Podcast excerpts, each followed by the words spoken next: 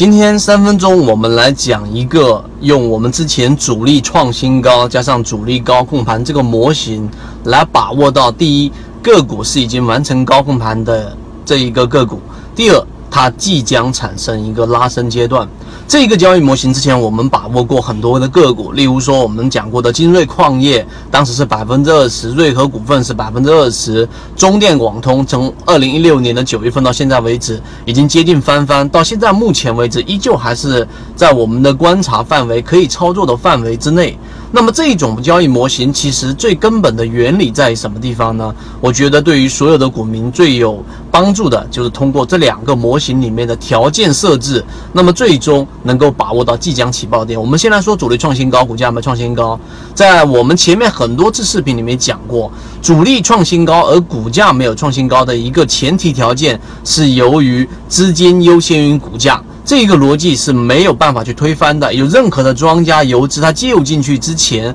啊，它介入拉升之前，它一定是要先有资金进去，这是第一点。第二点，它并不是资金一进去个股就拉升。那如果说是这样的话，那散户直接去追涨不就完了？所以它介入进去的时候，他会寻找着他的方式，在找个股没有拉升的情况之下，然后资金先进去，所以资金优先于股价。第三个，主力创新高，而一定要要求股价没创新高。如果主力创了新高，而股价也创了新高，这就意味着中间是没有存在我们可以套利的差价，也就是我们所说的溢价。这是第三个条件。第四个条件，中途当中一定不要有任何的配股，因为一旦有了配股之后，那么这一个池子的这一个容量就产生了变化。那么这一个时候，主力资金创了新高和股价没创新高，中间就会有一个模糊的地带。那因为池子变大了，装的水的这个量就自然变大了，所以这个模型也可能会在啊有配股的情况之下进行这一个稀释，所以不能有配股。所以主力创新高这一个模块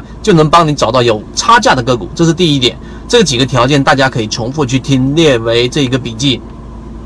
第二个，主力高控盘。那么控盘的个股呢，它一定是要拿筹码的。那控盘的目的呢，也一定是为了拉升的。那你要去寻找的特点是什么呢？高控盘的个股，第一，它是形成高控盘，控盘度达到一百以上。那么这种情况之下呢，个股啊出现过第一波上涨，上涨的要求幅度不要超过百分之二十，可能是一个涨停板，可能是连续几根阳线的。第一次回踩，请记住，第一次回踩，这个回踩是有一个支撑的确认过程。那么下方的控盘度还是要持续的增加的。那么这种情况之下，股价上涨，然后第一波回调，回调之后控盘度连续的增加，支撑一旦站稳，不牢记形成一个金叉。那么这个位置加上条件一的主力创新高，而股价没创新高，最终结合就完成了我们选股里面最常用、最高效率的一个盈利模式：主力创新高，而股价没创新高的高控盘个股，涨过一波之后的第一次回踩，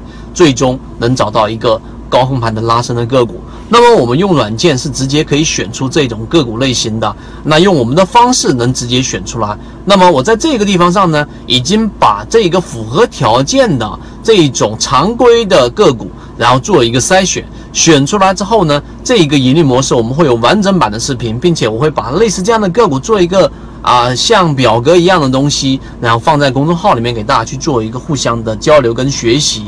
我们一直秉持着授人以鱼不如授人以渔的理念，给所有的股民提供一个进化学习的一个平台。欢迎大家添加我的个人微信号 kdj 四四四二，进入到我们的圈子，学习所有的完整版视频和图文操作细节，和你一起终身进化。